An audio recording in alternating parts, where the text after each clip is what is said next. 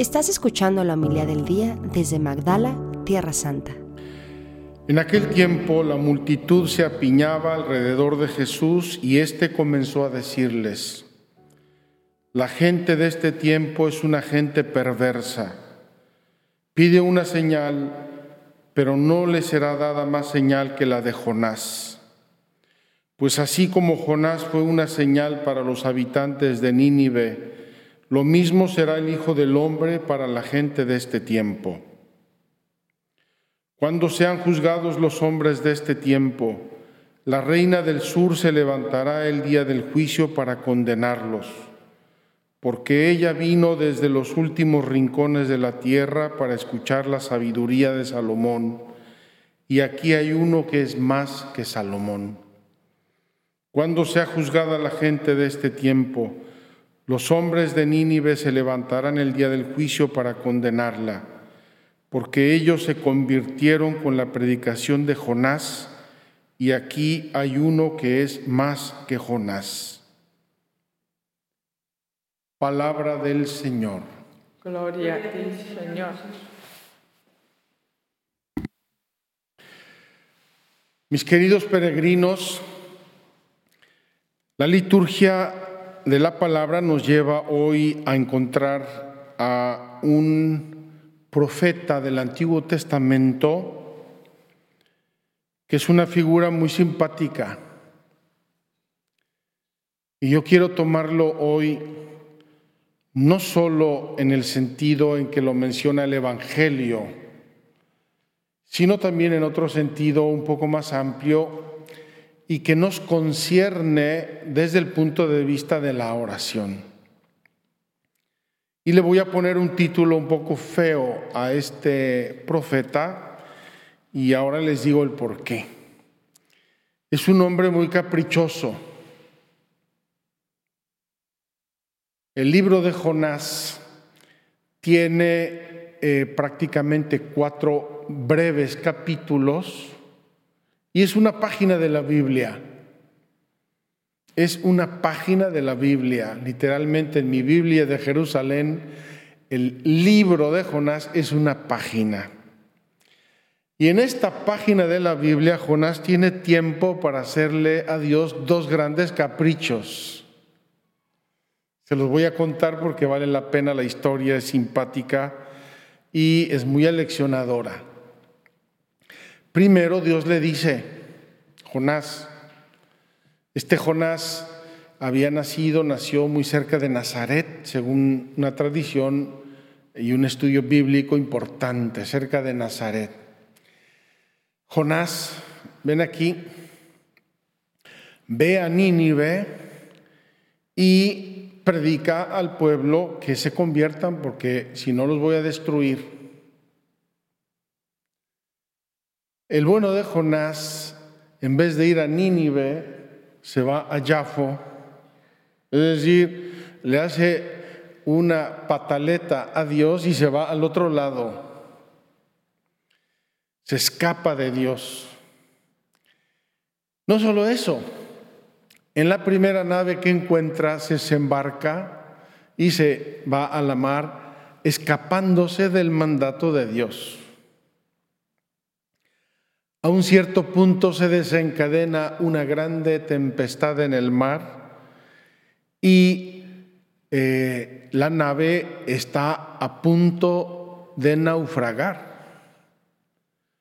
Tiran toda la carga, hacen todo lo que los marineros profesionales sabían hacer y cuando ya no les queda nada por hacer, están a punto de naufragar, se dicen a sí mismos, Dios nos está castigando de algo nos está castigando Dios.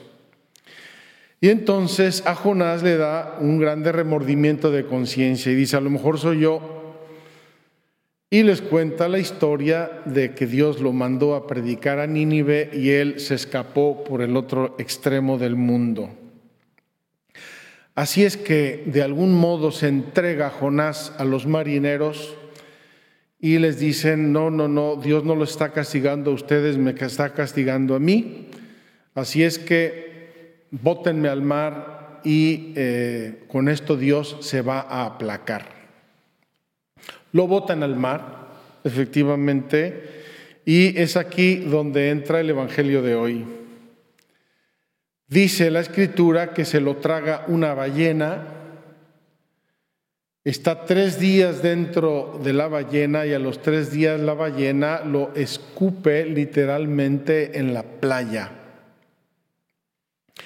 Esos tres días en el seno de la ballena son un símbolo de los tres días que Jesús va a estar en el sepulcro. Por eso Jonás es un, es un eh, tipo, es un símbolo de lo que va a ser Jesús. Y por eso lo cita el Evangelio de hoy en esos términos. Entonces Jonás, arrepentido de su desobediencia, le hace caso a Dios y se va a predicar a Nínive, que está en el actual eh, Irak. No muy, lejos, no muy lejos de aquí relativamente, para aquel tiempo era lejísimos. Como acabamos de leer, les pasa, Nínive era una ciudad inmensa, corrompida completamente. Jonás pasa un día entero atravesando la ciudad y predicando la conversión. Y como acabamos de escuchar, eh, los ninivitas escuchan la predicación de Jonás, se convierten e incluso la voz llega hasta el rey de Nínive que dice, tenemos que convertirnos porque si no Dios nos va a destruir y se convierten. Un poco simpática esta conversión del rey porque hasta las vacas las pone a ayunar. No sé qué iba a ganar Nínive con el ayuno de las vacas, pero en su buena voluntad todo mundo tiene que ayunar hasta las vacas. Ya doy por supuesto que las gallinas y los canaritos también ayunaron aquel día en Nínive. Entonces Jonás hace otro berrinche. Oh, encima los perdonas. y le reclama a Dios, ya los perdonaste, ¿por qué los perdonas? Y hasta llega al punto de desearse la muerte. O sea, hace un berrinche, pero con todas las de la ley. El grande profeta Jonás, hasta Miguel Ángel lo pintó allí en la capilla Sixtina. ¿Qué es lo que quiero yo traer a colación y por qué me refocilo en hablar de estas debilidades de Jonás? es una persona normal. Queridos hermanos, no sé por qué nos empeñamos a veces en pensar que los grandes santos y los grandes hombres de oración y mujeres de oración tienen que ser gente rara, gente especial, gente que nunca tuvo problemas, gente que nunca tuvo contradicciones, gente, algunas historias de santos a mí me dan, me hacen gracia, por no decir que me dan náuseas. Cuando dicen que ayunaban desde el seno materno, es un cuento chino.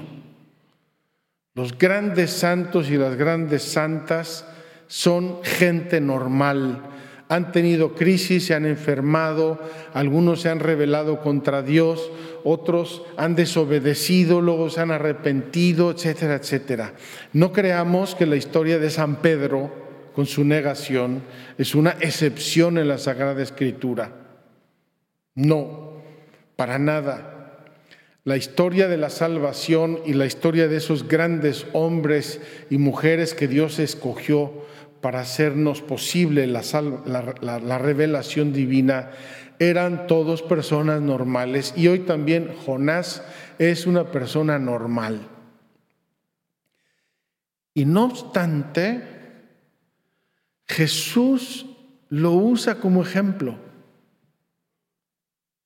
Podía haber dicho Jesucristo, ¿verdad? En toda su santidad y en toda su sabiduría encarnada, eh, mejor me salto esa página porque Jonás oh, me desobedeció a mi padre. No, no se lo salta. Jesús cuenta con nosotros hombres y mujeres normales. Antes de iniciar la cuaresma este año, ciclo B o año par, El recorrido que estuvimos haciendo de la Sagrada Escritura es muy eleccionador. Saúl, el ungido del Señor, un grande sinvergüenza. David, otro ungido del Señor, el rey prototipo, cometió una fechoría terrorífica, horrible, espantosa. Y así podemos repasar la Biblia de arriba abajo y nos daremos cuenta que Dios escribe recto en renglones torcidos. Esto para decirles que también nosotros, tú y yo, podemos ser renglones torcidos. Y Dios cuenta con nosotros, y Dios nos ama, y Dios eh, nos utiliza, y Dios realiza sus planes maravillosos de salvación con nosotros, hombres y mujeres normales de nuestro tiempo.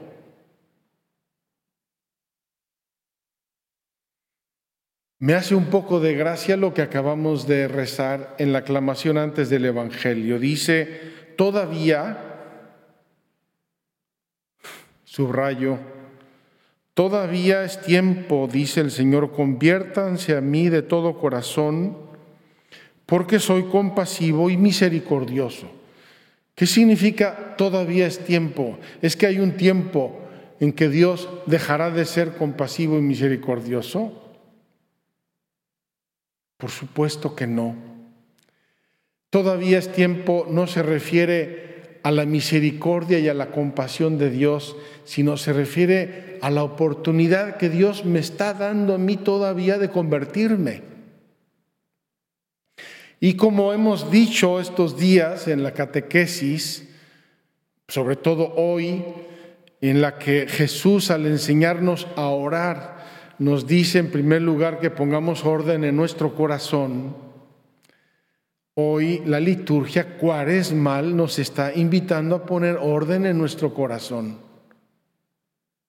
a creer, a purificarnos, a convertirnos como los ninivitas. Hoy que pensaba yo en los ninivitas, pensaba yo si era la capital de los ninis, los famosos ninis que es esta generación nueva que hay ahora de millennials que no saben hacer nada y no les gusta nada y no se quieren comprometer nada, probablemente eran originarios de Nínive y tienen que convertirse de ser ninis para empezar a ser hombres y mujeres cabales. El Salmo responsorial hoy nos ratifica profundamente esta invitación a la conversión y lo hace con el Salmo 50, el Salmo penitencial, el, Salmo de purificación por excelencia, porque es el Salmo que eh, la Sagrada Escritura atribuye al arrepentido David. Hoy rezamos solo una parte del Salmo, hemos estado rezando varios días. Crea en mí, Señor, un corazón puro, un espíritu nuevo para que cumpla tus mandamientos. No me apartes de tu rostro, no me alejes de ti, ni retires de mí tu Santo Espíritu. Crea, Señor, en mí un corazón puro. Queridos hermanos, si se sienten identificados con Jonás, o se sienten identificados con Pedro o con la pecadora o con alguno de estos personajes normales del Evangelio y de la Sagrada Escritura, como yo también me siento identificado con ellos, pidámosle a Dios con mucha humildad, crea Señor en nosotros un corazón puro, renuévame por dentro con espíritu firme es una obra de Dios en nuestros corazones. Dejémosle actuar. Dejemos que Él nos sintonice con las ondas que nos manda del cielo. Que Él nos purifique para que no haya obstáculos que nos permitan escuchar su voz, su palabra, sus designios maravillosos.